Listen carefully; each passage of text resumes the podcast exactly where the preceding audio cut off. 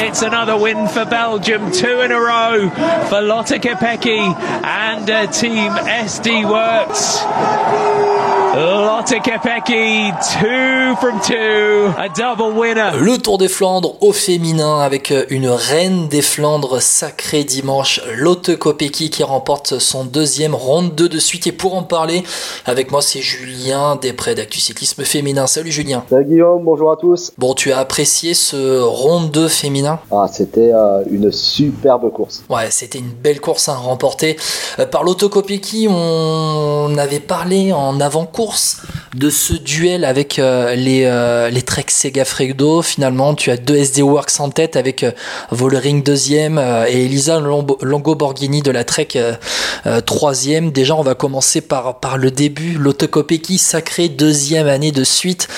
Bon, on peut, est-ce qu'on peut dire que c'est la reine des Flandres, la reine des Flandriennes aujourd'hui? Ah, aujourd'hui, c'est au moins la reine des Flandres, du Tour des Flandres. C'est que la deuxième fois que ça se produit d'avoir une, une fille qui remporte deux années de suite le Tour des Flandres. Euh, la première était Myriam Melkers. Euh, Dans les années 2000. ouais, et, euh, non, et, puis elle a dominé son sujet, elle a maîtrisé son sujet. euh, sur, je pense que c'était du tableau noir. Ouais, euh, Myriam Melkers qui avait remporté euh, le Ronde 2 euh, en 2005 et en 2006 les deuxième et troisième éditions de l'histoire. Lotto Kopecky, ouais, elle a, dominé, c'est ça. Je vais rappeler un petit peu le, le scénario de course avec eh bien un premier tournant. euh, Julien, c'est à 45 km de, de l'arrivée lorsque les filles arrivent dans, dans le Koppenberg. Et puis il y a ce premier mouvement de course avec Marlene Reusser qui, qui écrase les pédales et avec Sylvia Persico dans sa roue. Et puis, eh ben, on a Liane Lippert qui était placée la championne d'Allemagne euh, de, la, Movistar, euh, Liane Lippert, qui est là et puis qui pose pied à terre et toutes les filles derrière posent pied à terre et ça crée un- une énorme sélection dans, dans le peloton et derrière, eh bien, euh, eh bien, euh, Reusser et Persico, ils sont rejoints par deux SD Works, par Lotto Kopecky et Lorina Vebes. C'est bien ça, dans le Koppenberg. hein, le Koppenberg avec ses spécificités, hein, route très étroite, ça coince forcément derrière, c'est l'embouteillage, ça s'empile. Alors la rumeur, enfin les, les bruits qui arrivent du Koppenberg, c'est que sur la course des hommes, il y a une voiture qui serait montée sur le bas-côté et qui aurait ramené de la boue sur la route, ce qui aurait fait cette partie glissante là où euh, Liane Lippert euh, glisse et bloque euh, allègrement le peloton. Ouais, est-ce que cette voiture aurait aussi ramené de la boue dans, dans le vieux Coromon Non? Non, parce que c'était aussi tout aussi glissant au final, hein, même peut-être plus glissant dans le vieux Coromon. Ouais, mais bon, ouais, le vieux Quarmont est moins pentu que le Koppenberg. Ah, il me semble que c'était dans la partie la plus pentue, aux alentours des 22% du Koppenberg, où Lippert pose le pied au sol. C'est vraiment là le premier mouvement de course parce que euh, même Vebes et Kopecky, elles arrivent, elles rejoignent Rosser et Persico dans un deuxième temps en fait. Bah, euh, il me semble avoir vu même Kopecky poser le pied au sol dans le Koppenberg, ou, ou tout au moins gêné par, euh, par ce premier mouvement. Donc c'est déjà là où on voyait qu'elle était On voit Lorena Vebes qui arrive quand même à suivre ce groupe de, de leaders dans, le Tour des Flandres. Elle qui est jeune hein, sur ses Flandriennes, qui n'a pas forcément le gabarit, euh, euh, léger pour suivre dans les monts aussi euh, de, ce Tour des Flandres, qui est la meilleure sprinteuse au monde. Lorena Vebes elle craque ensuite dans le Tayenberg à 37 km, de, l'arrivée. Et puis ben, à 29 bornes de l'arrivée, il y a le Kreuzberg avec le avec Marlène, Reusser qui craque, avec Lorena Vebes qui craque dans le groupe de poursuivantes. Et puis ben, on a quand même euh, ben, Sylvia Persico qui est là et qui impressionne Sylvia Persico parce que elle, elle arrive à suivre euh, Kopecky et, et elle est au contact. Elle reste au contact. Après, c'est un peu son type d'effort. Hein. Faut pas oublier que Persico brille aussi sur les cyclocross l'hiver. Donc c'est aussi ce genre d'effort euh, assez intense sur, sur une durée plutôt courte. Euh, après, euh, l'histoire a vu qu'elle a explosé dans le Quarmont, mais euh, ça peut être aussi son genre d'effort. Mais pas forcément le gabarit pour des Flandriennes. Ouais, elle craque, euh, elle explose sans réellement exploser parce qu'elle termine quand même quatrième au final euh, dans le groupe qui se dispute la deuxième place, hein, juste derrière Demi Vollering et Elisa, Elisa Longo Borghini. Mais Sylvia Persico, elle s'était révélée un peu au grand jour au Tour de France l'année dernière. Là, au Tour des Flandres, elle joue au moins le podium, pour pas dire la gagne, et puis Lotte Kopecky finalement jusque dans l'ascension du, du vieux Quaromont à 18 km de l'arrivée, euh, là où Kopecky euh, eh bien, fait la différence, un peu comme Pogacar a fait la différence euh, chez les hommes. Finalement, le vieux Quaromont a été euh, le mont, a été le, le, secteur pavé, le mont qui a fait la différence dans, ces, dans ce Tour des Flandres 2023. C'est le, le, le, parallèle entre les deux courses. Hein Et euh, je suis même pas sûr que euh, l'Otto Kopecky commence à accélérer et donc à commencer à, à, distancer Persico. Ça doit se jouer une trentaine de mètres avec Pogacar hein, sur euh, au niveau du Quarmont. L'Otto Kopecky qui a ensuite euh, résisté. Il y a eu ensuite le, le Paterberg où derrière, dans le groupe de poursuivantes, ça a un petit peu explosé. On en parlera juste après. Moi, je voudrais juste qu'on parle vite fait de celle qui termine deuxième de, de ce groupe, deuxième de ce Tour des Flandres, pardon, et première du groupe des poursuivantes c'est Demi Vollering, qui a finalement été toujours dans un deuxième rideau en attente d'un éventuel, éventuel craquage de Kopecky. Euh, Demi Vollering, est-ce qu'elle avait les jambes pour la gagne, toi, tu penses? Ah, Je pense que s'il n'y a pas Kopecky devant, c'était euh, c'était Vollering. Ah, je m'attendais à, un moment à ce que ça rentre sur euh, le duo, avec peut-être une éventuelle attaque de Vollering, ce qu'elle aurait très bien pu faire. Euh, elle, avait, elle avait elle a aussi un tour des flancs dans les jambes, Vollering. elle a une forme éclatante en ce moment. je pense qu'on peut, on va, on va la voir euh, jusqu'à la fin des Ardennaises.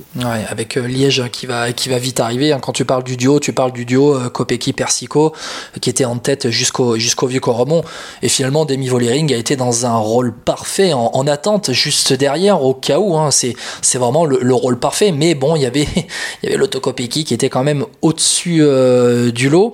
je parlais de ce groupe de poursuivantes qui a un peu explosé dans, dans le Paterberg et puis ben il y a une allez on va dire entre le Paterberg et euh, qui était à quoi Une douzaine de kilomètres euh, de l'arrivée 16, 16 kilomètres de l'arrivée euh, Ouais, une quinzaine de kilomètres de l'arrivée. Et puis, et puis, on va dire jusqu'à la barre des 8-9 kilomètres de l'arrivée, il y a une phase d'attente dans le groupe de poursuivantes avec des retours, notamment Juliette Labousse, qui, on va en parler, qui termine finalement sixième de ce Tour des Flandres, qui avait explosé un peu sur le sommet du Paterberg, qui a réussi à revenir, il me semble, dans la, dans les roues de, dans la roue de Marlene Reusser. Elle rentre avec Reusser, il y a eu un petit peu de latence, c'est vrai, entre le Paterberg et euh, ces 8-9 km de l'arrivée, où effectivement il y a eu un petit regroupement qui a aussi ramené euh, Elisa Borghini, qui avait sauté, euh, pas définitivement, mais qui était toujours à 15-20 mètres derrière ce groupe. Euh, ça lui a permis de, rentrer sous le peloton et de signer le podium avec la troisième place. Avec Longo Borghini, donc qui termine troisième.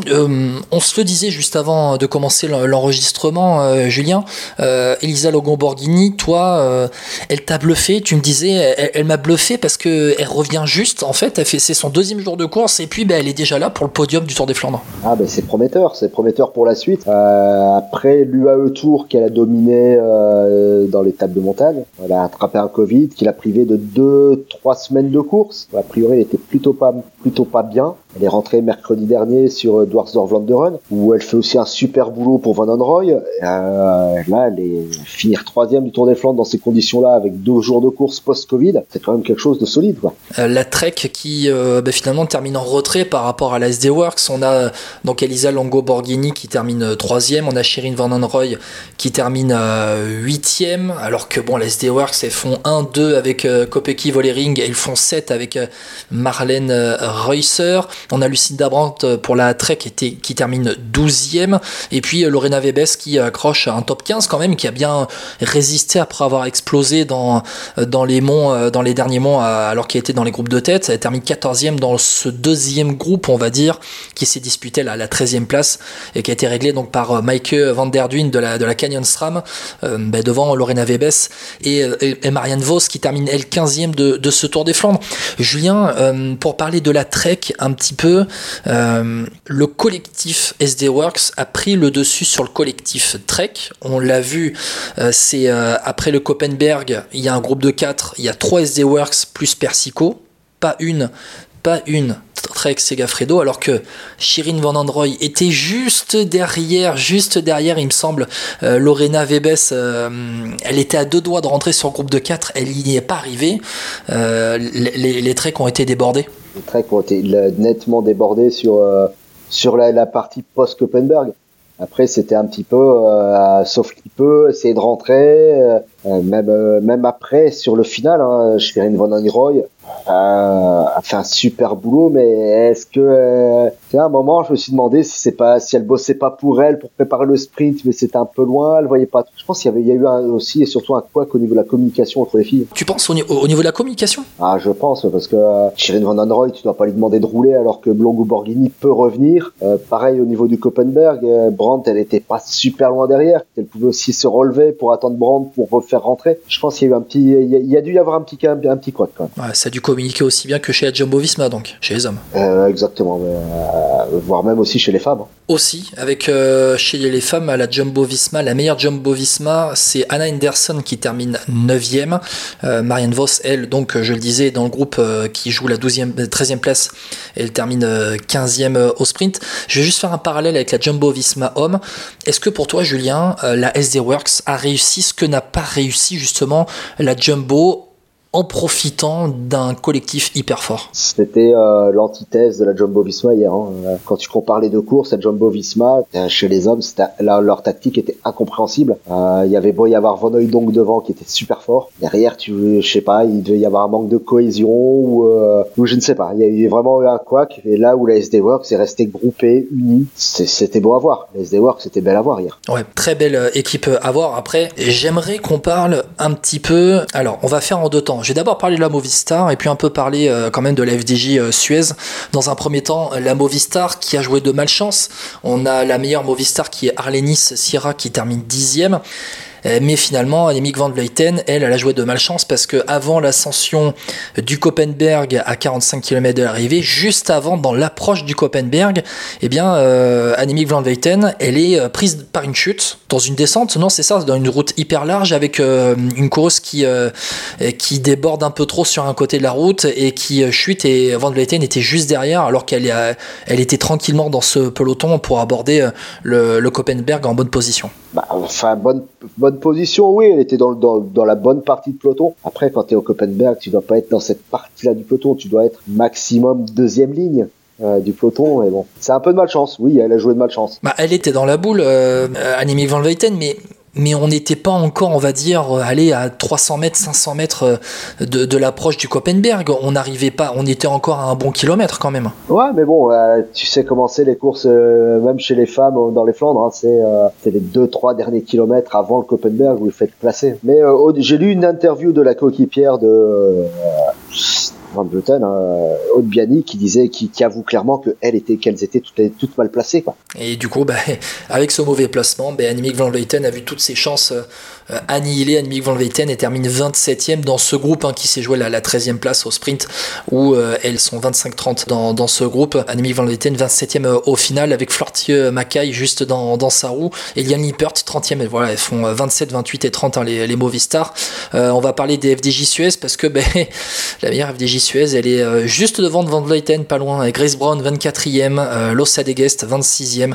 Cécilie Trupp-Ludwig, 29e. Les FDJ Suez euh, qui n'ont pas existé pendant cette course et qui terminent dans ce deuxième rideau, euh, groupe des poursuivantes qui, qui s'est joué à 13e place. Mais voilà, il termine à peine dans le, top, dans le top 30. Je pense que la grosse, la grosse déception de Stéphane Delcourt aujourd'hui, euh, d'avoir ces, ces places-là, parce que clairement, elles ne sont pas à leur place. Euh, le, ce top, les trois filles, avec la surprise, enfin la surprise depuis le début de saison, celle qui marche bien aussi depuis le début de saison, Koulibaly, Loche de Guest, normalement elle doit être dans, dans le groupe euh, qui arrive pour, pour, le, pour le podium. Après, est-ce qu'elles se sont pas fait aussi piéger, enfin je pense, après qu'elles se sont fait aussi piéger par la cassure de Kuppenberg. Avec euh, du coup cette sélection qui s'est faite, on le rappelle, à, à une cinquantaine de kilomètres de l'arrivée, 45 kilomètres de l'arrivée avec, euh, avec Liane Lippert qui avait posé pied à terre et tout le peloton derrière pratiquement qui a posé euh, pied à terre.